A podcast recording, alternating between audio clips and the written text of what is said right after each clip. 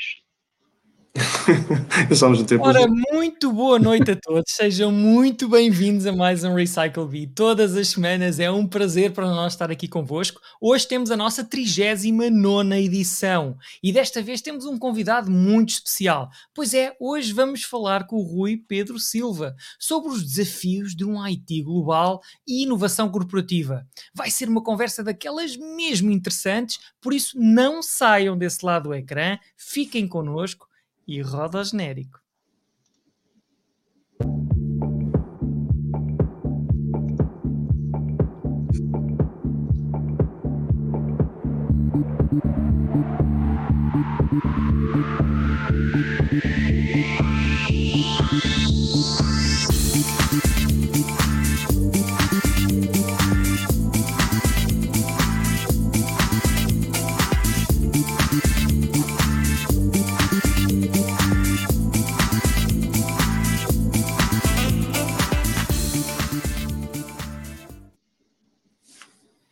Muito boa noite, Ricardo Andorinho e Rui Rocha. Eu já chego à apresentação do Rui Pedro, já lá chego. Boa noite a vocês.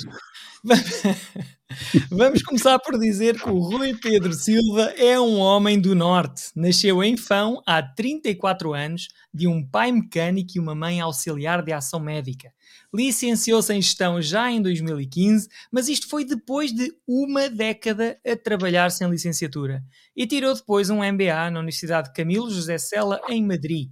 Começou no IT pelas bases, primeiro como tester, depois como programador, team lead, enfim, até chegar hoje a CDO, Chief Digital Officer da Erics. E sim, hoje é o seu primeiro dia neste novo desafio. O Rui criou uma carreira muito focada na ligação entre o IT e o negócio e em definir estratégias que permitissem uma comunicação clara que permita ao negócio um melhor entendimento sobre o que é que a tecnologia pode fazer por eles. Depois de já ter trabalhado como freelancer por alguns países da Europa, decidiu em 2012 mudar-se para a Alemanha para ser CTO de uma empresa sueca, a Trelleborg. E o que é que acontece na Alemanha? Conhecem-se alemães. E foi isso que aconteceu ao Rui, que acabou por casar-se com uma e ter o seu primeiro rebento, a Samantha. Esteve lá até 2016, altura em que se mudaram para a Holanda e entrou na Maersk. Certamente já ouviram falar desta empresa, uma empresa de logística de carga marítima, uma das maiores do mundo. Quem nunca viu um contentor com esta marca na lateral? E foi na Maersk onde começou por liderar uma transformação digital global da área de tecnologia para clientes na área logística. E liderou uma equipa distribuída por 15 países. E já vamos falar com ele sobre os desafios que, que, que teve neste, nesta aventura. Em 2020, ganhou o prémio de CIO do ano na Europa por esse trabalho específico e esteve nomeado para mais alguns prémios. European Digital Ambassador pela Computing.co.uk, Tech Leader of the Year para a London Tech Year e Most Inspirational Leader of the Year para a CIONet. Durante 2019 e 2020 esteve a liderar a área de produto da Maersk E-Commerce, um produto disruptivo na indústria, e recentemente juntou-se então à Erics, um produtor e distribuidor global de componentes industriais, com uma faturação anual superior a 2,5 bis de dólares. Está a desempenhar a função de CDO, Chief Digital Officer, e lidera toda a área tecnológica do grupo. Em setembro de 2020, houve outro marco importante na vida do Rui, nasceu o seu segundo rebento, o Mateu. A primeira vez que o Rui se destacou aos meus olhos foi quando estávamos envolvidos num projeto de implementação de um projeto Microsoft SharePoint. E o Rui estava a desenvolvê-lo no seu portátil da Apple. Eu percebi logo: olha, temos aqui um rebelde. Bem-vindo, Rui, e muito obrigado por teres aceito o nosso convite. Muito bom. Estava tentando, estava lembrando agora dessa questão da, Está toda a Apple, pá, incrível. Foi, foi, opa, foi, um, foi, uma, foi um episódio que eu nunca mais me esqueço. Como é que alguém que está a desenvolver tecnologia Microsoft insistia em usar um portátil da Apple e é conseguia fazê-lo, não é? Porque... É verdade. foi muito obrigado. Bom. Já, foi, já foi há uns aninhos, já foi há uns aninhos. Rui, muito obrigado por teres aceito o nosso convite. Ricardo Andorinho, Rui Rocha, é sempre um prazer estar aqui convosco. É, é, é, pronto, nesta tertúlia simpática que nós temos com esta gente inteligente, aprendemos sempre todos muito E, e começamos logo com uma perguntinha interessante. Oh, Rui, tu chegas a uma empresa eh, destas dimensões, não é? Estamos a falar de uma Maersk, eh, nem vou falar da sueca, tu poderás falar da sueca empresa. Tu poderás falar mais tarde, se achares que tem essa dimensão, que eu conheço um bocadinho, um bocadinho menos, uh, mas de uma empresa como a Maersk ou como a Erics, epá, tu chegas a uma empresa desta dimensão e quais são as primeiras coisas que tu fazes? Como é que tu sentes o pulso à casa, o desafio? O que é que tu fazes? Diz lá. Olha, é, é, é tricky, né? Porque empresas que são, que são que estão muito descentralizadas, é mais difícil tu fazeres aquele andar no escritório e tentar um, cumprimentar as pessoas e perceber se eles acham que és um tipo meio alien ou não. E, o primeiro, segundo dia, é, é, ainda um bocado dizia isso quando estava no escritório em Amsterdão, é, é um, bocado, um bocado awkward, né? porque tu estás, tens que ligar a alguém, estás a fazer intro por telefone, estás a fazer por. Exato. Um, e eu, eu, diria que os primeiros, primeiros dias, os primeiros dias, para mim, são sempre muito de, de ouvir, de falar com um monte de gente, conversas muito random, sabes? Aquelas conversas quase de café, tu não tens uma agenda, porque é nessas conversas random que tu ouves aquilo que a malta dos recursos humanos não te disse na, na, no processo de Exato. Então, percebes os quirks ali da empresa. Sim, sim, e, e, e uh, nem sempre tens essa possibilidade de fazer, quando estás a fazer, a preparar para entrar, de teres acesso a essa informação.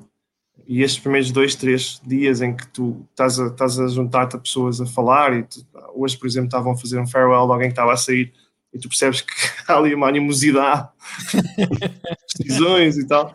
Um, e isso é muito importante, porque, porque, mais do que tu definis uma estratégia tecnológica que vais fazer daqui a cinco anos, certo. o que eu dizia ao bocado, é, é aquilo que tu dizias ao bocado na introdução, eu, eu acho que é muito, muito importante tu perceberes quais é que são as dinâmicas de grupo, e, e tu, Ricardo, que, que dizia, eu dizia em off, pá, Sporting, handball, que, que fez desporto de alta competição, aquela questão do, do, dos balneários, das dinâmicas, do que, de como é que as pessoas se interagem, como é, como é que há eh, os burburinhos e não sei quantos, isso é que, isso é que ajuda tu teres alta, alta performance em equipas, e eu acredito muito nisso, perceber esses burburinhos, perceber onde é que estão essas, essas pequenas coisas que andam aí à volta, um, para mim é muito mais importante nos primeiros dias perceber isso do que necessariamente perceber quanto é que fazemos faturação, qual é que é a estratégia da empresa, porque isso vai, vai acabar por surgir mais rapidamente. Sim, sim, sim, é verdade. Muito obrigado pela, pelas palavras e muito obrigado por, por ter juntado a nós uh, hoje.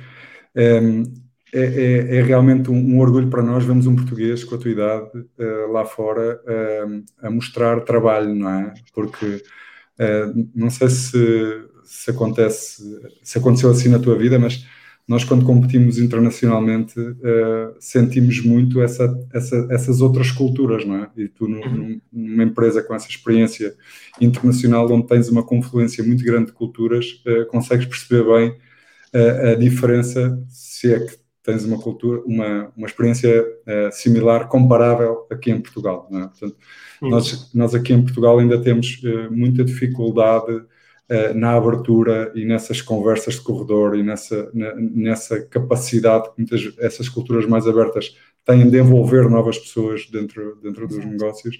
E isso uh, acho curioso tu teres uma, uma perspectiva tão, tão clara e tão próxima do que é que é para um desportista, imaginem, não é? Entrar para uma equipa uh, que nós vemos os outros como deuses, não é? Porque é uhum. uma equipa de alto nível mundial, não é?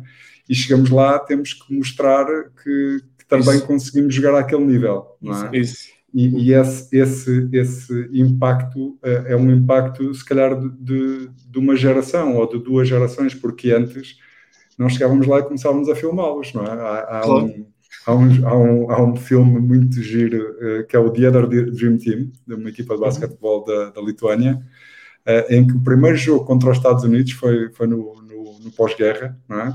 Há um, um, um, atleta da Lituânia que está no banco a filmar e a fazer fotografias aos, aos americanos, não é?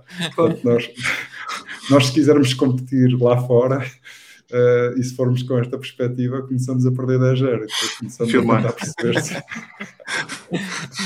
Portanto, muito obrigado. E, e, é interessante. E tu tens, um, tens algum alter ego dessa maneira no mundo dos CDOs no qual tu te revejas e quando olhas para ele não a querer tirar fotos? Não, eu, eu, eu não tenho. Eu, eu, é engraçado, e já disse várias vezes, eu, não, eu, eu sou sou muito fraco nessas coisas dos, dos ídolos e das referências, porque um, não sou necessariamente alguém que, que investigue muito sobre isso. Eu tenho, tenho uma pessoa que eu tenho, infelizmente morreu há, pouco tempo, que eu tenho como uma referência pá, brutal e falo várias vezes sobre isso nos meus vídeos, que é o Clayton Christensen, uh, professor Clayton Christensen, para ter mais respeito. Um, trabalhou em, foi professor durante muitos anos em Harvard e que, e que, pá, e que, e que, olha para a questão do produto, até, nem, nem tem a ver com o digital, a questão do produto de uma forma que eu acho que é, que é diferente daquilo que se vê muitas vezes. Agora já é muito mais mainstream, porque obviamente ele tem muita gente que o segue, que, que, que vai, vai aprendendo com ele, mas diria que é o, é o, mais próximo que eu tenho de alguém como sendo um, alguém que eu referencio várias vezes e com, com, com, quem, eu, com quem eu olho várias vezes. O pai da inovação disruptiva, não é? E, sim, exatamente. exatamente. Hum. Há vindo cá muita malta que eu acho engraçada, não é? que falo vou ouvindo e que, que, tem, que sabe muito mais do que eu, mas acho que o, o professor Clayton é, é daqueles que, lá está, que passou por várias gerações, não é? E que, que, que, mudou a forma como tu crias essa questão da estratégia disruptiva e como tu pensas no, em vários níveis de disrupção, mesmo ao ponto de pensar em disrupção uh, sustentável e seres melhor naquilo que já fazes, seres muito melhor naquilo que fazes, não é necessariamente tentar mudar o teu business model, mas ser muito bom naquilo que fazes e melhorar cada vez mais eu acho que é, acho que é, acho que é fantástico. Sem dúvida. E, e eu sinto que tu, tu, tu eu descrevi-te de uma forma que tu gostas de trabalhar naquela fronteira entre as, os seres humanos e as tecnologias, o negócio e a tecnologia.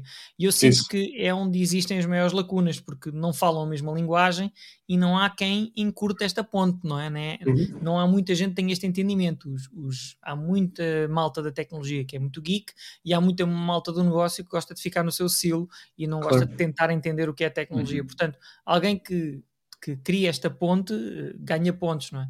E claro. outro ponto que tu disseste logo no teu início é que uh, tu, a, a, primeira coisa que faz é entender as pessoas, que é o fator humano, é perceber as dinâmicas uhum. de grupo e não tanto perceber a tecnologia da empresa, os diagramas, ler tudo e tal, ler quais são as dificuldades, ver as notícias, não, é perceber as pessoas.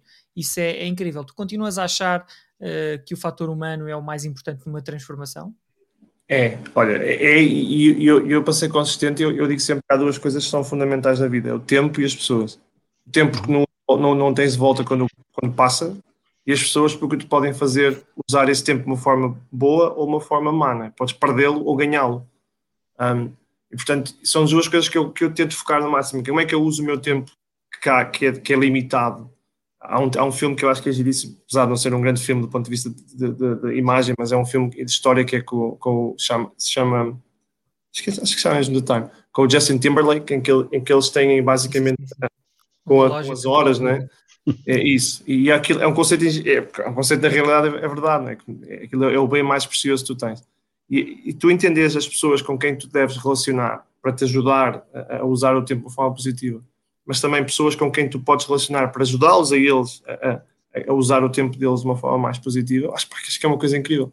E eu sou, eu sou apaixonado por social sciences, uh, e principalmente, principalmente psicologia e sociologia, um, apesar de adorar uh, political science e essas coisas, mas isso é muito mais de uma questão quase, uh, mas, mas do ponto de vista operacional, se eu puder pôr lá, a questão sociológica, a questão dos comportamentos de grupo, a questão de de onde é que tu vens. Sabes que ainda hoje dizia numa conversa de café que muita tendência a fazer aquilo que o meu, o meu tio da Força Aérea dizia, que é dispara a primeira pergunta quem vem depois. Né? Muito rapidamente tiras conclusões sobre essa pessoa, é, pá, é um gajo lixado, ou, ou não, curto, não me curto, ou está aqui só para chatear. E às vezes, ou a maior parte das vezes, há uma história por trás que tens que entender. Eu acho que muita gente, a maior parte das pessoas não é só má porque é má, né? eu, eu, eu, vou chatear a malta toda, porque apetece-me fazer isso. Não é? Há histórias, há, há, há, problemas familiares, há problemas da empresa, há questões. Todo um contexto, exatamente. Então, se não, não tentares olhar para esse contexto, eu quando penso em alta performance, seja, eh, seja aqui, seja no lado qualquer, é, é, é tu perceberes quais é que são esses, esses, essas coisas que bloqueiam uh, mentalmente as, uh, as pessoas para, para, que possam fazer o trabalho deles. E eu, eu, eu, eu, eu o desporto não é só pelo Ricardo estar aqui, mas eu uso muitas vezes a questão do futebol um, e a questão do desporto como um exemplo do que é que é tu teres malta que tem muito talento e depois faz uma época incrível numa, num clube e vai para outro e parece que desaprendeu a jogar. Não, não desaprendeu, obviamente, há, há questões que são, que são do, do foro psicológico, do, do, do foro sociológico, que, que por, por vezes eu previno ou, ou, não o deixa a colocar aquilo que ele sabe, e eu acho que isso acontece nas, organizações. Nós, tende, nós temos muita tendência a olhar para, para problemas de, de, entregas e falhas de datas como sendo malta incompetente. Epá, este gajo é incompetente. E eu, obviamente, também há malta incompetente, né? mas, mas, mas há muitas vezes, e eu disse isto na questão da, da, da Maersk, a, equipa que eu tinha quando eu lá cheguei falava muitas vezes que, que era que descreviam como sendo uma, uma, uma, equipa que era, que era low performance, câncer, que é quase cancerismo. E na realidade, o que nós fizemos, não foi, eu não contratei uma equipa nova. Né? O, que eu, o que eu acredito é que um, se, se, eles estão set for failure, tu não, podes, tu não podes culpá-los a eles. Não é? se, se, se, a tua organização está montada de forma em que os processos sejam lentos, em que haja, haja desresponsabilização, em que não haja não haja... Condiciona logo a atuação, não é? Tudo, percebes? Depois, obviamente, sejam eles, seja eu, seja tu, todos nós estamos, à partida, condenados a... É o ambiente, e, e por é? isso, é? É. é o ambiente, tu encontras um ambiente que, que é difícil e que é muito o, complicado. Output, o output é complexo. É, é, é, é brutal que... o que tu acabaste de dizer, porque uh, quando nós olhamos uh, para as organizações e, e, não temos esse tempo, e eu gostava de perguntar na tua experiência se tu sentes que isso é uma coisa mais uh, tua ou se tu já, já começas a ver as empresas com as quais te relacionas uh, para fora uh, e na relação que a empresa tem com, com outros parceiros, por exemplo, a sentir que a empresa já para mais para ouvir as pessoas, não é? Porque há muita gente que se queixa que a empresa não para, não é? Existe-se e muitas vezes não se consegue especificar bem o trabalho para as pessoas, existe-se, existe-se o retorno das pessoas, mas a, a, organização nunca parou para entender a pessoa ao mesmo tempo. É? Nunca, nunca lhe deu esse espaço de dizer para o que é que, onde, como é que tu vês isto? Como é que tu vês a tua performance aqui, nesta Sim. equipa? Não é? e, e eu, eu, eu acho que ainda, ainda é um problema que é, que é, que é muito sistémico. Um, um, uhum. eu, tenho esse, eu, tenho, eu tenho várias vezes essa questão de a malta me pergunta quando tens uma, uma, uma avaliação. Primeiro, para ficar claro, eu não gosto dos sistemas de avaliação. Acho ABC é o que tu fazes à carne, carne classe A, carne classe B é, é de onde vem, portanto eu não gosto desse tipo de modelos de avaliação, sou contra isso completamente. Mas quando tens que eu fazer nas corporate, um, a primeira coisa quando tens alguém que tem um low performance, tu perguntas é qual é que é o improvement plan dessa pessoa. Está bem, improvement plan é perceber, mas e, antes disso perceber porque é que a performance foi, não foi boa, não é mais importante para pensar nisso do que pensar no improvement plan, porque já estás a partir de pressuposto, tens alguma coisa para melhorar só nessa pessoa. Um, e, e, obviamente que isto também é, isto é uma questão quase, quase filosófica, obviamente que isto também acontece, também há pessoas que não têm, que não estão capacitadas para determinadas, determinadas funções, mas isso não quer dizer que eles sejam idiotas. E, e eu vou dar um exemplo, um exemplo, um, caso de vida real, que, se, que quem tiver a ouvir português que tenha trabalhado comigo sabem que isto é verdade. Havia um, havia um senhor, havia, havia é, um senhor na Musk, trabalhava na minha equipa que, que, que, tinha, tinha 57 anos quando eu entrei lá. Trabalhava na Musk há mais tempo do que eu tinha nascido. Uh, portanto, ele estava mais antes de eu ter nascido. Portanto, e, e, um senhor pá, super humilde que fazia duas horas e meia de commuting de manhã e duas horas e meia de commuting à tarde, Lisboa de cá, estás a ver? Um, pá, e, e, e, eu quando lá cheguei ele tinha tido duas performances seguidas de, de dois, né? nós usamos, usávamos o score 1 a 5, ele tinha tido dois que é abaixo da, abaixo da moda, né? abaixo da, da, da, da, mediana. Portanto, tinha que ter uma avaliação de performance, tinha que ter um, uma, um indicador que dissesse, pá, não vai ser despedido Despedido não quero, porque era 30 anos, custava muito dinheiro, portanto, podemos, gerir, podemos viver bem com uma performance mal, se custar muito dinheiro, não mandamos embora. Performance só, só é mal, só, só, só interessa se for barato despedir. Isso é igual em todas, podes. É, é, mas eu também sou muito aberto nisso. Um, e, e, pá, e, uma das coisas que eu, que eu quando, quando, quando eu falei com ele, a primeira, a primeira conversa que eu lhe perguntei foi: o que é que tu gostas de fazer? Eu nem sequer sabia qual é, era a performance dele, nem tinha chegado a Ele disse-me que pá, curtia resolver a tickets rápidos, curtia coisas, pá, de, estás a ver, recebe, faz, mete em produção amanhã e tipo, ele curte aquela uhum. coisa das coisas a andar. Eu achei aquilo engraçado. A maior parte da malta curte é coisas que tenham, que tenham a exposição e que as coisas novas. coisas novas. E ele não. Passou-me, entretanto chegámos à questão da performance e falámos disso. E eu falei falar com ele, ele disse, e perguntei às, às, pessoas, não foi dele, mas perguntei na questão como é que funcionava, e a malta dizia, pá, o Ed, que era o que ele chamava, ele, ele, não se importa que eu fale, diga o nome dele, porque eu já, já sei várias vezes. Uh, uh, pá, não, não, não curto tanto estas coisas pequenas, ele, estas coisas grandes, ele perde-se um bocado, não é muito a dele. Pá, e nós mudamos, e eu, entretanto, mudei a forma de trabalhar da equipa e criei uma coisa que eu chamei Fast Track, que é, nós temos muitos clientes, como as, como as Nikes e não sei quantos, que têm coisas pequenas que querem que nós façamos, e aquilo cai sempre dentro da prioridade lá para baixo, porque pá, uma coisa mínima não dá, não dá retorno tão grande, apesar de nós dar, se calhar, a long term, quando pensas em questão de fiabilidade, a questão de engagement. Relação com a marca, exato. Relação com a marca. Nós criamos uma coisa que eu chamei Fast Track, e disse, oh é, tu agora só olhas para o Fast Track, não faz mais nada. Estás aí sentado e pá, e dás cabo. E Fast Track é uma coisa brutal, é um backlog incrível, porque a malta uhum. queira essas andar. E o gajo, está ah, bem, o homem não sabia que era o Fast Track, está bem. Aquilo, aquilo, quando entrar, faz e despachas. Pá, isto, é, isto é factual. É, ele, ele lança lá neste momento, já foi há 5 anos, ele tá, deve estar agora com 62. Ele, o homem nem sequer, sequer, nem sequer, sequer, nem sequer se quer reformar. E, e, e passado dois anos, quando fizemos a avaliação, ele é, foi rated como aquele que era o mais. Eu fiz a pergunta: se tivesse que mandar, qual era o último gajo que mandavas? E a malta dizer, pá, é o Ed, meu. Despacha-te que desliga. Mete, mete, os clientes todos contentes com os fast tracks e nós andamos aqui distraídos a fazer as coisas mais longas. E estás a ver, isto é um exemplo de que, às vezes, só precisas parar um bocado para pensar. E ouvir. E, ouvir. e é, e há qualquer é coisa que ele pode é fazer e, e, e, que podes utilizar os skills. Nós temos muito esta tendência um, de achar que só o que é novo é que é fixe, e a malta nova é que é fixe, e a malta que faz coisas digitais altamente espetaculares é que são os bacanas e os new kids on the block. E depois malta como o Ed, que tem 56 anos, e que já andava cá quando nós estávamos todos ainda a ser, a ser, a ser preparados pelos pais, e que, e que, já bateu muitas bolas, que já bateu muitos clientes, e que já fez isto com muito mais complexidade, e que tem que ser respeitado, tens que respeitar esse conhecimento das pessoas, porque senão perdes é coisas muito importantes. Isso é uma grande dica aqui para quem nos ouve e para as lideranças das empresas em Portugal, não é? Porque nós estamos a ver uh, talento mais sénior a ser uh, rejeitado, não é? Porque são feios, e... gordos e maus, não é? São velhos. É mas olha que, oh, Ricardo, disseste bem, mas eu já conheci dois bons exemplos. Eu já conheci empresas que, de facto, quando as pessoas não estão a ter uma boa performance na área, ouvem a pessoa e, e, e realocam para outra área da empresa e, tem lá, e estão décadas dentro da empresa. Okay. Eu já trabalhei em empresas assim com muito orgulho. Um, e, e tens outras que em que a idade não é uma, não é uma barreira. Então, agora com a reconversão de profissionais para certo. a programação e para as áreas tech, pá, eu não tenho inibição nenhuma em buscar uma pessoa de 50 e tal anos para ir programar para a minha empresa.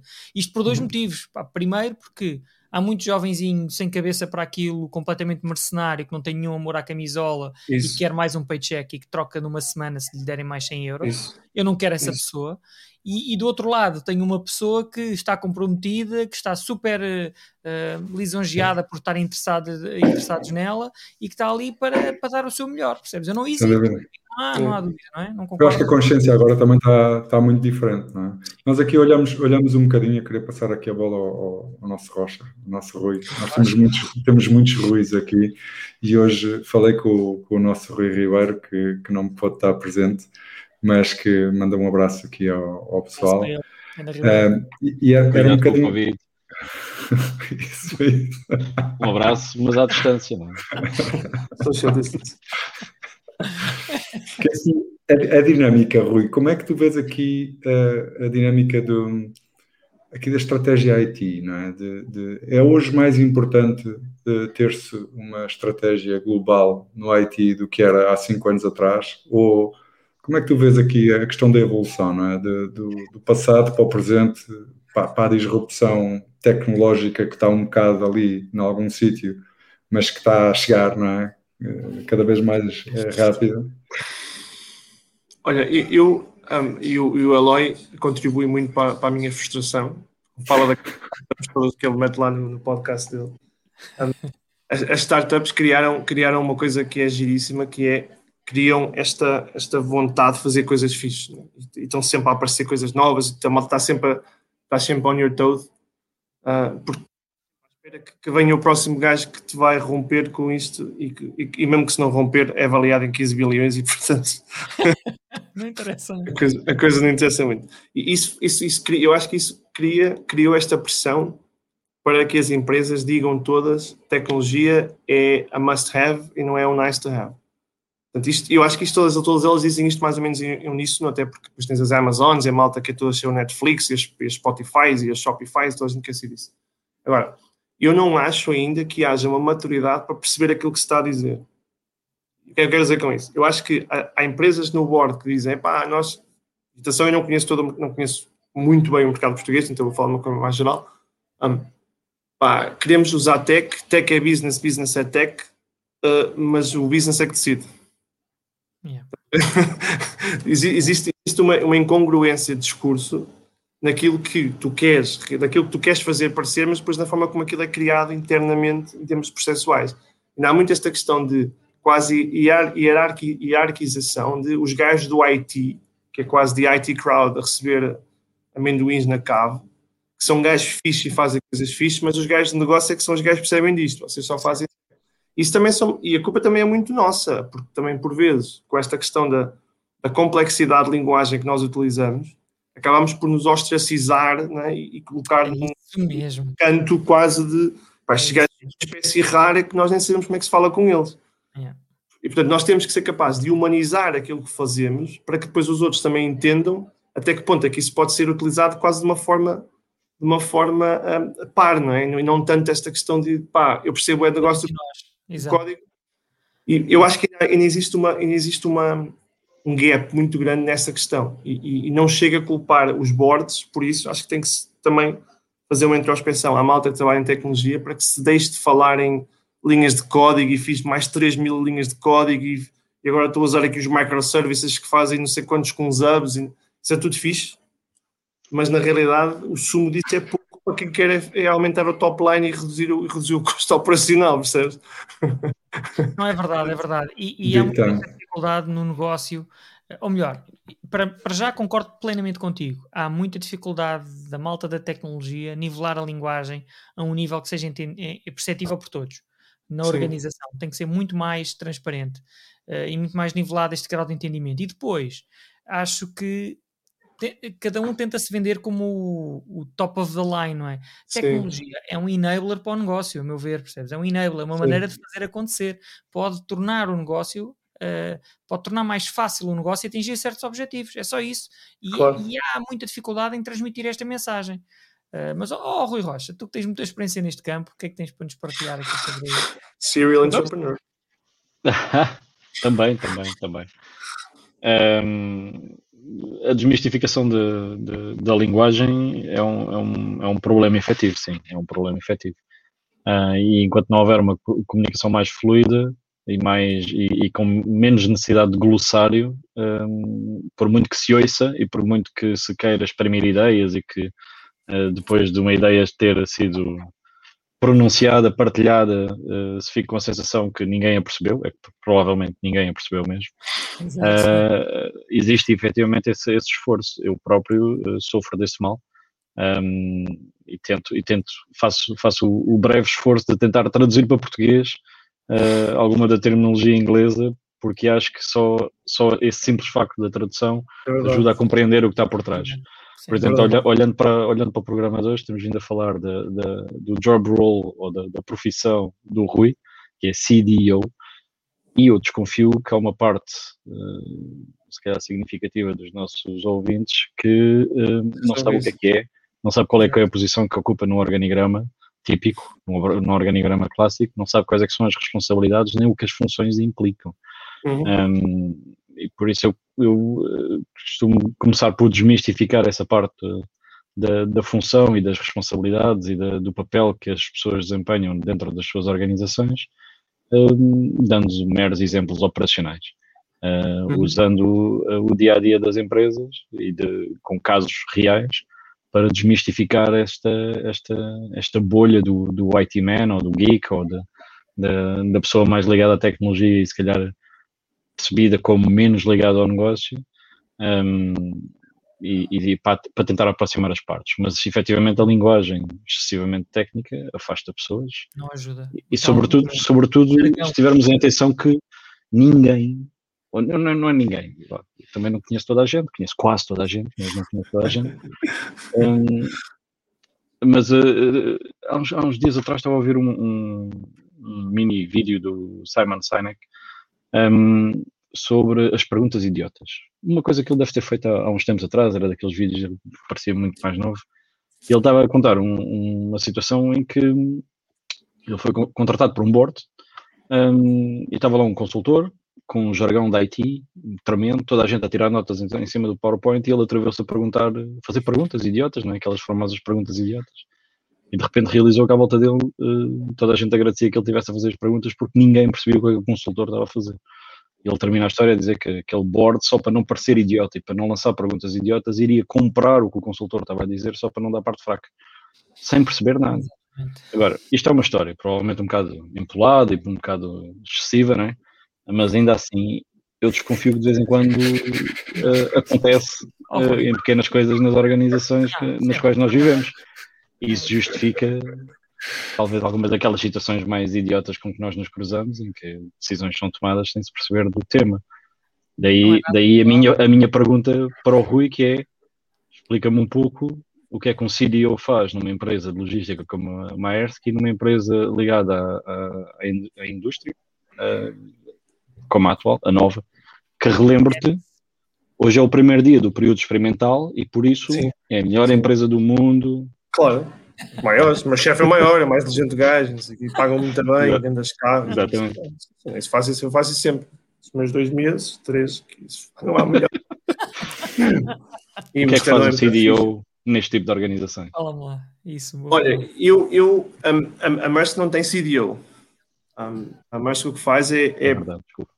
A Maersk faz. Um, integra, integra o digital. A Maersk acho que está um, um, está um passo à frente de muitas empresas neste, neste mundo. O que, a Maersk faz é a área de produto engloba digital. Ou seja, eu, por exemplo, eu era, chief, eu era uh, diretor de produto, diretor executivo de produto da e-commerce, a minha função era desenhar com as equipas, obviamente, os produtos que a Maersk vendia aos clientes do ponto de vista logístico. Imagina, uma, uma fulfillment by Amazon para para, para um mal do não Amazon era o nosso produto. Portanto, não é só uma questão tecnológica, é questão operacional, logística, fulfillment centers, aquela coisa toda. Depois há uma componente digital que faz parte desse produto, mas já é englobado numa questão comercial, de, de marketing operacional, a questão da ativação de mercados e por aí fora. Um, portanto, é, é, já existe uma, quase uma integração de, de, destas várias áreas dentro de, um, de, uma, de uma função. Na Erix é, é, é, mais tradicional, portanto, há, há mais há, há, a questão das as business units, depois todas elas têm uma estratégia de negócio do ponto de vista de, de crescimento, tem, tem, indicadores, tanto o crescimento orgânico, o crescimento de vendas, a redução de custos operacionais, e a minha função é criar estratégias, um, criar estratégias de tecnologia que permitam atingir esses objetivos. Eu vou dar um exemplo. Nós queremos um, reduzir drasticamente os custos de manutenção das fábricas, de, de, de, das, das, fábricas das fábricas de produção, das fábricas de, de um, assemblagem. Uma das coisas que nós criamos na nossa estratégia é como é que nós utilizamos sensores que nos permitam dar indicadores que detectem esse, as falhas de performance e que automaticamente uh, possam chamar, por exemplo, as, as, empresas de manutenção ou fazer a, a troca automática de, de, componentes, por exemplo, em que máquinas permitam fazer isso. Outro exemplo é, por exemplo, nós queremos ter, ter um, uma, uma, uma, uma, renovação de estoque um, em, em, fábrica, em armazém, de todos os componentes que estejam, um, que estejam sem controle de qualidade, por exemplo, em cada 90 dias, em alguns componentes de, de, de tensão máxima, por exemplo, aerospace. Existem, um, nós temos, as, as, armazéns têm, têm várias áreas em que estão uh, sensorizadas, e, portanto, quando, quando entra lá, tu tiras os dados tem, relativos à, à questão da, dos controles de qualidade e datas, e depois, quando chega à altura, é, é, é, é, lançado um processo automático que vai retirar os componentes, colocar os outros e passar esses componentes, para, dependendo da classe do produto, para outro tipo de área. Uh, ou é também tão simples quanto criar uma, uma, uma loja online para B2B, onde as, pessoas, as pessoas possam, os, as, as, quase do, como é que tu chamas, o grossista, né, que, possam ir comprar à loja online 50 mil, 50 mil uh, uh, uh, válvulas. Vou lá, em vez de comprar uns, uns sapatos da Nike, compras 50 mil válvulas. Eu, eu, eu, ainda é difícil imaginar um gajo a fazer isto online. mas, mas existe esse mercado, é o, portanto, e-commerce B2B. Portanto, pode ser tanto pode ser, estratégias de desenvolvimento para coisas mais operacionais, tanto nos armazéns, nas fábricas, na, por exemplo, na automatização da integração com os, com os caminhões, com, com os, os, os, sensores de temperatura para, para componentes que têm que estar, por exemplo, a temperaturas mais baixas por causa de whatever, coisa qualquer, ou pode ser uh, tecnologias mais uh, um, um, um, clientes possam utilizar, né, mais visuais, na, na web, ou nos telemóveis e por aí fora. tudo isto são estratégias digitais. E eu acho que nós ainda estamos muito, e obviamente eu comecei hoje, mas já, já tive alguma, alguma intro antes, ainda estamos muito reativos, portanto, estamos a pensar muito como é que aumentamos o, reduzimos o custo, aumentamos as vendas.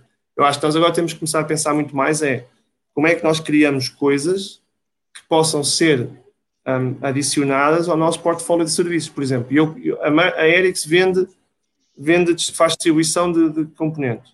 Como é que nós conseguimos adicionar, por exemplo, criar tecnologias na, na área digital, por exemplo, com os telemóveis, com os track and trace e por aí fora, que permitam às, às, às empresas que trabalham connosco fazer rerouting, por exemplo, de uma, de uma, de uma fábrica para a outra, se houver um, um canal de SWI que, que entope tudo, por exemplo. que deem essa flexibilidade ao cliente, de, usando tecnologia, não ter que ligar a um gajo no call center para depois ir a um sistema qualquer alterar isso. Isto é o passo que é necessário agora, é como é que tu, como é que tu crias tecnologia não só para os teus processos operacionais, mas para criar added value services nos teus clientes, para usar essa tecnologia em integração com os teus produtos físicos que são, que são um, os, os ceilings e as válvulas. Isto é, sabes que Desculpa, eu sei que estou a estender um bocado, mas acho que é uma questão interessante que é o produto, que é, tu vais a uma empresa física como a Ericsson, ou como tens a, a, Navigator em Portugal ou por aí fora, é, assume o produto como aquilo que eles vendem, aquela coisa física, o papel ou a válvula. Uhum. E para mim, um produto não é só isso, não é? Obviamente, há a questão do produto interno, nós chamamos os nossos clientes, mas para uhum. mim, podes dizer, eu vendo válvulas, mas também posso vender uma, uma coisa, uma coisa à, à volta que é tecnológico, isso também é um produto, percebes? Também, também tem que claro. ser como um produto e fazer parte do portfólio da empresa. Portanto, a minha função como, como CDO é também fazer, criar esses modelos de negócio que não são tão, um, um, não são tão perceptíveis numa, numa, numa, empresa de indústria e com isso também poder criar, criar o tipo de, porque repara, a questão do tech first, as startups que aparecem agora, vão, vão, vão, são sempre competidoras, por exemplo, para um, para um distribuidor, porque eles fazem, certo, criam certo. um place que tiram um middleman e um ponto. Portanto, isto vai. Sim, sim, sim. sim. Tens que ser capaz de criar é esse value. É verdade. E, e, não sei se respeita a pergunta, desculpa. Não, não, foste, foste claro, foste claro a pergunta. e, acho que sim. E já, já, que tocaste no tema de, de, de, inovação, eh, e como tu sabes, não é, os temas de inovação, quer os temas de inovação, quer transformação digital, são, são buzzwords que andam aí na boca do mundo. É? Uhum. E as pessoas entendem muito a inovação quando é criar algo, como tu falaste, de uma startup, criar algo do zero que não existia antes. Mas uhum. há muito pouco entendimento uh, da área da inovação corporativa, não é? Aquela que deve existir dentro das empresas que que já estão constituídas, já são grandes, já têm um legacy, não é? E a teu ver, como é que sentes esta Nasceram não digitais. Exatamente, nasceram não digitais. E a teu ver, como é que sentes esta trend nos dias de hoje? Achas que as empresas, e aqui não falando só das tuas, que tu conheceste bem e trabalhaste em bons exemplos, a Maersk é um, é um excelente exemplo de uma empresa que já está bastante evoluída a esse nível, mas como é que tu sentes esta trend? Achas que as empresas estão a levar isso a sério, numa perspectiva global? Sim, eu acho que começam a levar mais, mas ainda continua, para mim, ainda continua a pensar muito como os gajos do Lab, que estão sentados lá no canto, a criar umas cenas que depois um gajo vai ver se dá para usar. Yeah, yeah. E, e, eu acho que isso ainda cria, voltando àquela questão da ostracização, da, não sei se, não sei se existe, mas acho que sim. Uh, um, que, que, um bocado criar aquela marginalização, né? aquela na marginalização malta da inovação, os gajos têm ali um budget para testar umas coisas e ver se aquilo funciona. E eu acho, e, e a Marcia também cometeu esse mesmo erro, um, eu acho que cada vez mais já começas a pensar em inovação como corda do teu processo de desenvolvimento. E, e falando na questão do Clayton, ou do professor Clayton, para uhum. ele fala disso, né? tu tens, tu tens a, a disrupção, a estratégia de disrupção, aquela que é mais startup, começa cá por baixo e vais conquistando o mercado, mas também tens de ser capaz de ter a tua sustainable innovation, que é como é que tu Exato. tornas os teus processos core, até os gajos do SAP, como é que tu consegues inovar aquilo que tu fazes, que tens que fazer como commodity, mas tens que o fazer pelo menos tão bem como os outros. Exatamente. A questão que o meu, o meu, o meu, o meu tinha um chefe meu que diz muitas vezes, que é nós como um corpo humano, se não todos os dias temos um esforço muito grande para nos mantermos no mesmo estado que estávamos ontem. Portanto, consomos 3 mil calorias do teu corpo para te manteres mais ou menos como estavas ontem. Não tens de estar muito melhor, nem, nem sequer vais, nem, nem, nem precisas de correr. Só para teres como estavas ontem, já tens de gastar 2.400 calorias, ou lá o que é que é. A malta como o Ricardo gasta menos, eu preciso gastar mais. eu tenho que gastar mais um bocado. Portanto, eu, se tivesse que gastar isto. Foi mas... tempo, foi tempo. há, há, um, há um esforço muito grande para tu teres, manteres o teu estado mais ou menos nivelado numa, numa, numa temporal. E, e, e, eu acho que o que acontece nas empresas de face a questão do legacy é que a malta assume na tecnologia, por exemplo, que o teu, o teu processo de go live é estanque. Tu fazes ali depois aquilo fica ali até um dia e vai, não, não tem calorias para gastar, não tem energia para consumir e vai ficando pior a cada dia. E eu, eu, eu para mim, este, este gap, consigo fazer isso uma coisa, uma coisa física, né? este gap que vais criando, vais criando entre, entre o que é que precisas para mantê-lo naquela linha e o que é que, não estás a fazer é o que vai criar nestas estruturas legacy over time. Verdade. E tens que criar isso, este... isso é fantástico. É, é, esse equilíbrio das pessoas e da tecnologia, das expectativas, não é? Que, que depois conseguimos ter eh, maiores ou menores alinhamentos. Mas eu não gostava de, de, de passar aqui muito mais tempo sem fazer aqui uma pergunta que, que sei que, que, tens uma, uma visão muito por dentro da, da, do impacto que teve o, o, a questão do entupimento do, do, do canal, não é? Uh, para nos dares um bocadinho a tua, a tua perspectiva, uh, até para Portugal, não é? Porque nós às vezes vivemos aqui a pensar que as, as supply chains de, de, comida pelos portos e, e, as coisas que nos vão chegando aqui, das, de algumas dependências que nós temos de alguns produtos e serviços aqui nos nossos, nos nossos portos. As compras e... no ISA à China? certo. As coisas que chegam da China? É verdade, é verdade. Olha, Acho que há muitas... comprei da China que é mais transporte. Como, como? Comprem na China, que é bom para a Maersk. Certo, certo, seguramente. Não, aqui, termina, não acho, acho que há, há, pouca gente com a consciência do que, é que, do que é que são estas cadeias de supply chain aqui em Portugal.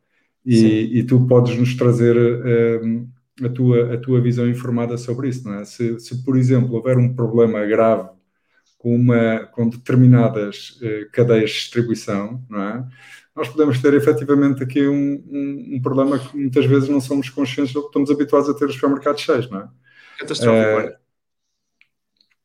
Desculpa, desculpa, foste, pensei que tinhas Não, não, a, questão era é, só ter a noção. Primeiro, se há algum, se vocês fizerem algum estudo, ou se, se há um estudo de impacto uh, financeiro sobre o que é que isto significa no, no comboio, né, porque estavam encalhados, mas, mas ficaram ficaram atrasados eh, não sei quantos eh, eh, barcos, barquinhos, Sim. botes, eu gosto de chamar botes, que aquilo é.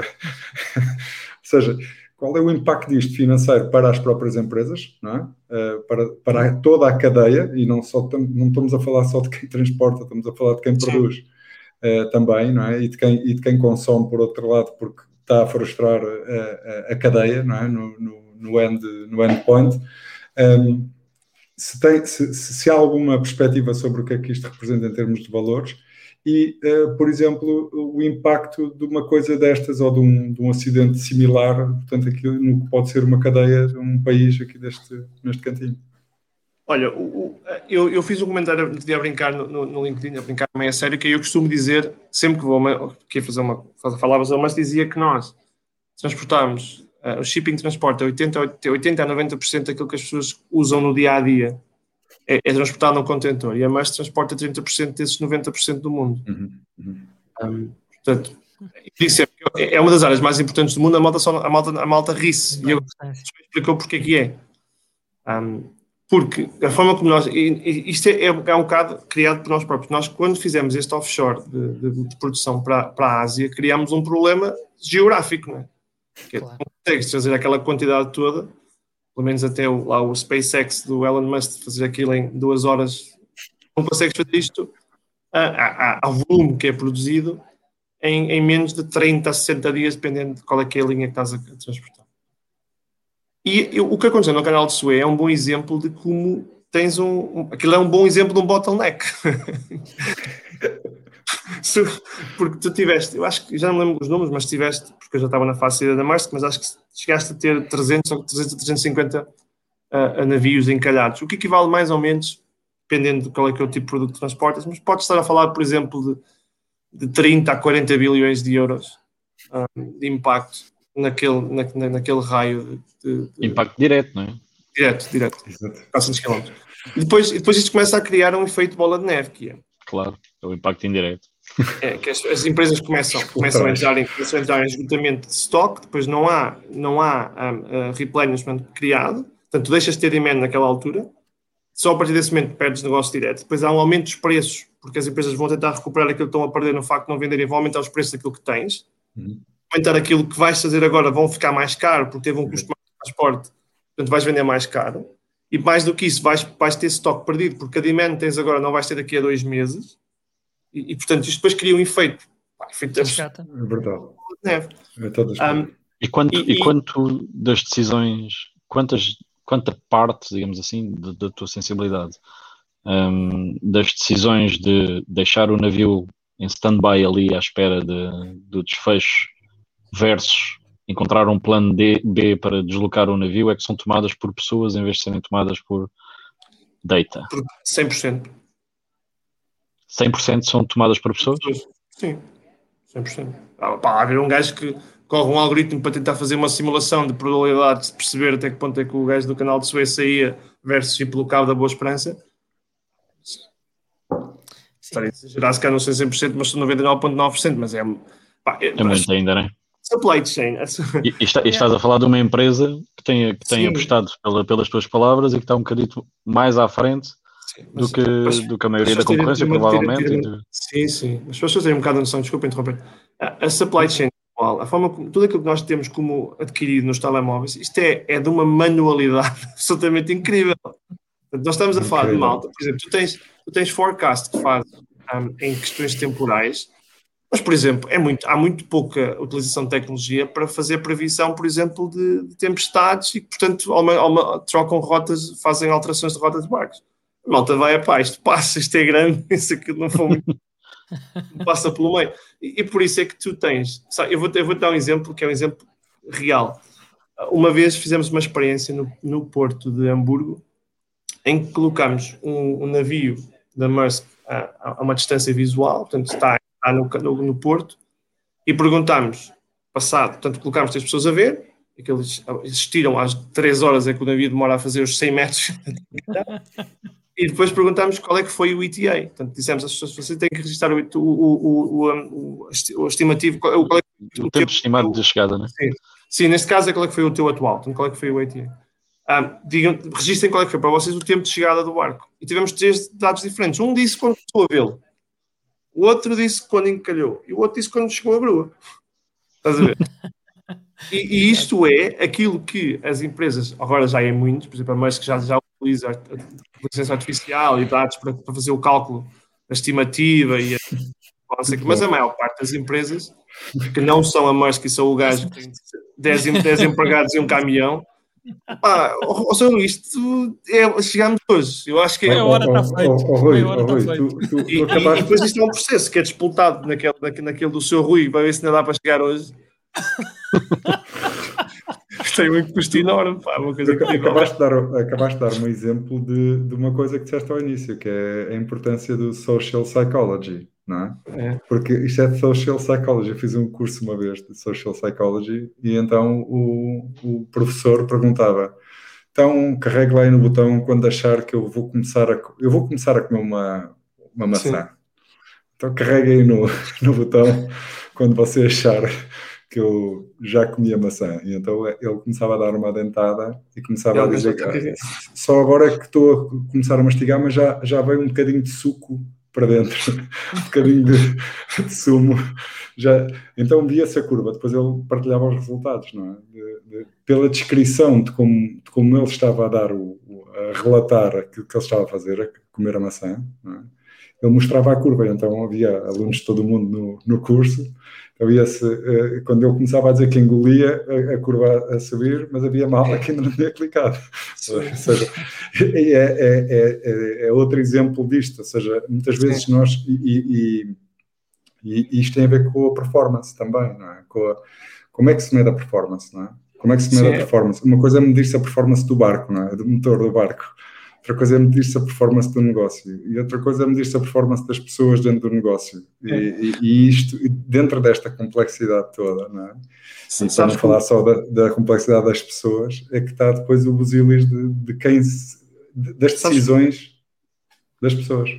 O, o, fear, o fear of missing out não é só nos investimentos é, que está, Há malta que prefere dizer, pá, ó oh, Rui, eu acho que vai dar hoje, você meta aí que vai dar hoje. É mais fácil do que dizer, pá, não dá, não dá, não vai dar. Já é Maria risca, já liga já ao meu chefe, percebes? Porque aquilo no limite, o seu Rui esquece e depois já só vê no dia seguinte e o gajo, portanto, chegou à meia da noite. E, e, enquanto que há, existe, existe, existem algumas empresas que já existe, em que já existe uma, um, algum, muito avanço tecnológico, a, a, supply chain do barco Portanto, o navio Maersk, Evergreen, é uma coisa, mas a grande maioria da supply chain é feita por empresas locais que não são a, que não são a DB Schenker nem a XPTO, são, nem são a Luís Simões, são é, é a FAFTIR, é, com todo o respeito pela FAFTIR, são malta por rei, são de FAF, mas, mas, quer dizer, o, o meu, o meu ex, o meu ex-cunhado se chegasse atrasado uma, duas horas, não tinha uma app que deixa ver como é que fechar isto, mete um imã para tirar esta velocidade dos caminhões para ninguém detectar e acelerar mais um bocado. Este amadorismo quase de banho de escada é, é, sobre isto que a, que a World Trade funciona do ponto de vista de, de transporte. E achas que isso tem a ver com os, as, as, componentes não digitalizadas da supply chain e da, e da parte logística da coisa? Ou mesmo que esteja tudo digitalizado, é, a decisão é, ainda vai ser é. tomada por, por pessoas.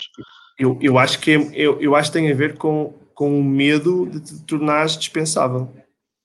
Cada vez mais, cada vez mais, eu, eu falei há uns, há uns há anos, falei, falei sobre isso quando estive na London Quick, falava desta questão de o que é que é preciso fazer do ponto de vista governamental, do ponto de vista educacional, do ponto de vista de um monte de coisas que não é criar tecnologia, para que as pessoas entendam que automatizares alguma coisa não significa que vais ter que, que ir para o subsídio de desemprego e tens que passar fome e não tens que pagar penhores.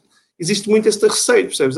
A malta que está a gerir uma empresa como a Faftir, que tem 10 empregados e 4 caminhões, 10 caminhões, no dia que alguém disser eu já não preciso da senhora que está a fazer o planeamento numa folha de papel, esta senhora entra em pânico, porque não, não sabe o que é que vai fazer da vida dela. E, e tem um subsídio de desemprego 3, meses, 3, durante 3 anos, e depois tem, tem que pagar a renda e tem que pagar o crédito.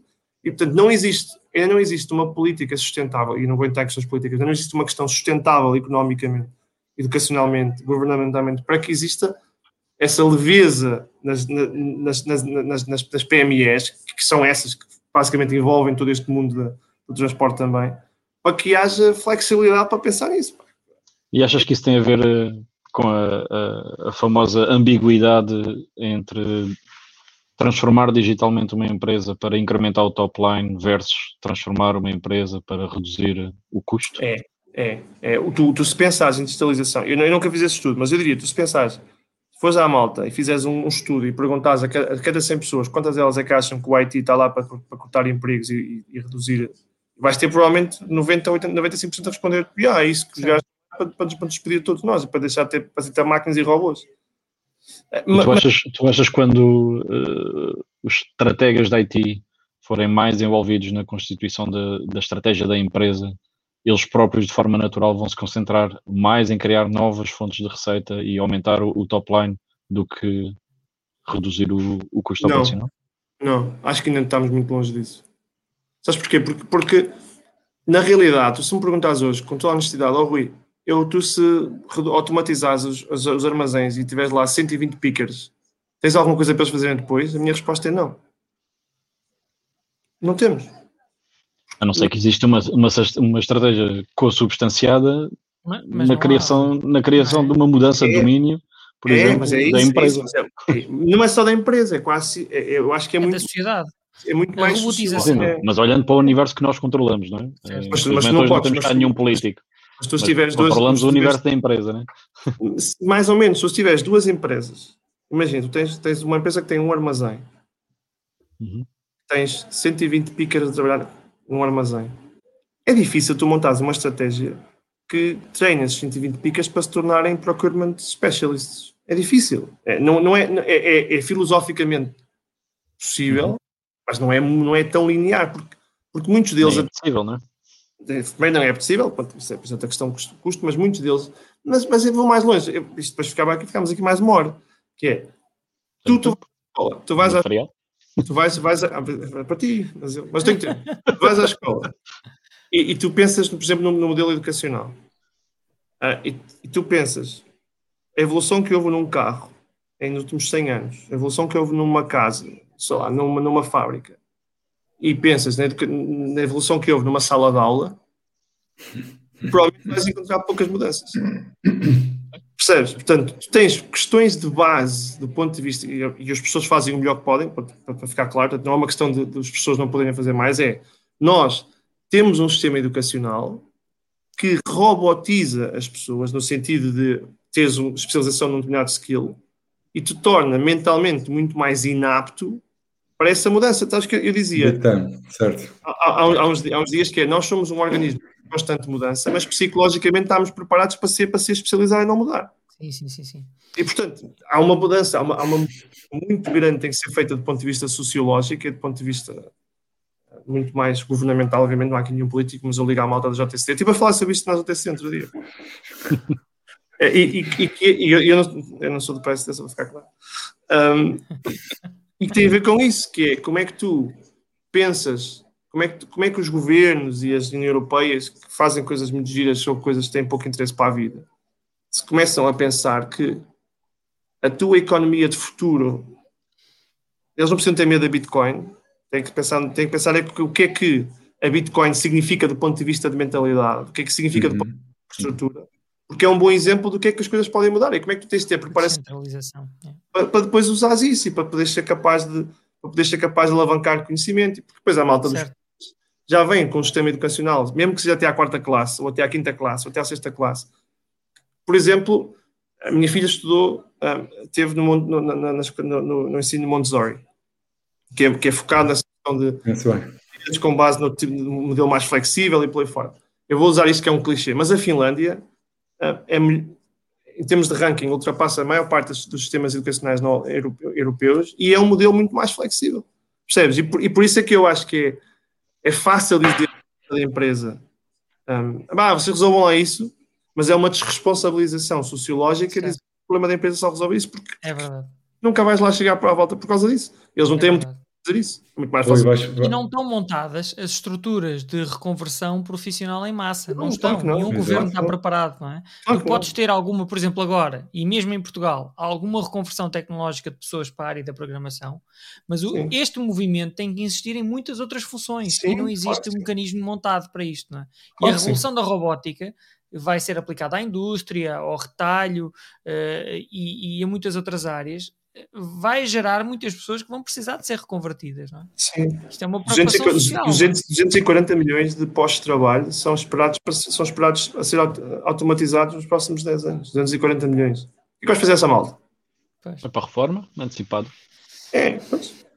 Pode é ficar a ganhar dinheiro produzido pelos robôs sem ter que ter uma incidência direta. Pode. É um caminho como qualquer outro, mas o... nós, se nós conseguirmos digitalizar as fontes de receita e exponenciá-las, hum, podemos todos parar de trabalhar. Podes, e depois, depois tens aqui a malta dos blocos de esquerda que vão falar dos rendimentos não sei ah, Não interessa, mas o, o, o, extremismo, o extremismo do cenário funciona para os dois lados. Funciona, funciona para o lado funciona. em que rouba o emprego, como funciona para o lado em que tu já não precisas do emprego. Concordo, concordo, mas os dois são, são temas super filosóficos que ninguém está a endereçar. Muito bem, uh, são temas fantásticos que estamos aqui a, a, discutir no, no Recycle Bee. Foi uma conversa, uma horinha que passou no instante, meu. foi incrível. Uh, Rui, automaticamente espero que saibas, espero que saibas, estás convidado para uma segunda edição, uh, ainda está a combinar com a tua disponibilidade. Uh, pá, foi, foi, temos muito mais para ouvir sobre ti, sobre tu, uh, a tua mentalidade e a tua forma de, de gerir. E, e vai ser um prazer receber-te de novo, não é? Claro Ricardo, foi, Ricardo, Rui Rocha, foi um espetáculo, é? Desta vez, desta, da próxima vez do Rui, uh, ficas com a responsabilidade de, de definires tu a estratégia do programa. Ou seja, trazes tu o tema, que pode ter a ver com aquilo que acabaste de dizer, uh, com, os, com os sistemas descentralizados. Ou, como é que tu vês o impacto disto em gerações vindouras? Porque nós falamos disto e já falámos com, com várias pessoas que, que, que vêm ao nosso programa. Um, reparem, eu tenho uma grande dificuldade, uh, tenho três filhos, uh, por um lado, não é? Só aí já é uma, já é uma dificuldade. Só três filhos sem dificuldade, ponto final. Mas a outra é o, o, o, aquilo que vejo à, à, minha volta, não é? Se, se, se, nós pensarmos e se formos muito bombardeados com esta questão das criptomoedas e nós vermos que cada vez há mais gente a utilizar uma economia que, que não é produtiva, entre aspas, não é? Não é falta ganhar dinheiro com coisas que, que são é valorizações e, e desvalorizações. que estamos, uh, onde é que a gente vai? Onde é que a gente vai parar? Porque tu alias o teu conhecimento de uma cadeia logística, que é uma cadeia de valor acrescentado entre produtores e consumidores, não é? E agora estamos a ver fenómenos que têm a ver com desmultiplicação e valores exponenciais e coisas uh, pá, que a gente não entende muito bem dos copy-pastes de fecheiros e coisas estão a acontecer, mas os mecanismos, são, lá está, são legacy, ou seja, a, a, a especulação uh, existe hoje, existe hoje from the GameStop como existia a especulação na Bolsa que há uns anos Sim. atrás, ou seja, não há uma... Há, a inovação assente na, tecno, na tecnologia blockchain e uma série de coisas que resultam disso, mas os mecanismos, ou nós combinarmos aqui numa estratégia aos quatro de fazer disparar uma coisa qualquer que até temos capacidade de movimentar, um, não, não mudou nada. É? Portanto, claro. Onde é que a economia olha, vai parar? Olha, olha, é? Bitcoin. Exactly. onde, é, onde é que a economia vai parar? E está lançado, pá, está, tá lançado, lançado o tema para o próximo, pá, está lançado o repto. olha, olha, deixa-me deixa, deixa só ouvir, deixa-me deixa só dizer assim, pensem, pensem, pensem quando, em vez de falarmos de supply chain, pensem no, no, na complexidade que é casaste na Alemanha e trazer certificado de casamento para Portugal. E pensem o que, é, o, que é, o que é que isso significa do ponto de vista de federação de, de países. Ou, ou, estudares na Suíça e tentares convencer o Ministério da Educação em Portugal que tens uma equivalência a algo. Quando queremos pensar, quando queremos pensar em blockchain e, em vez de andarmos a pensar em complexidades malucas, pensem só o que é que significa é. ter governos federados numa cadeia de blockchain. Não, muito bom, muito bom. Vai ser, vai ser uma conversa fantástica. Toda a gente vai ficar pendente. Rui Pedro Silva, muito obrigado por ter estado connosco. Muito boa sorte no teu desafio. Muito obrigado por ter estado uh, a partilhar o teu conhecimento. Foi um prazer ter-te aqui connosco. Rui Rocha, Ricardo Andorinho, vocês são sempre um espetáculo. Mais um programa 39. O próximo é o 40, garantidamente. É Será? Certeza. Vamos fazer um 39 e meio. então, todos vocês estiveram aqui connosco, quer em direto, que é sempre mais divertido, quer em diferido. Obrigado por terem estado connosco e estamos cá na próxima edição do Recycle Bee. Grande abraço, muito obrigado. Muito obrigado. Prazer. Muito obrigado. Grande abraço.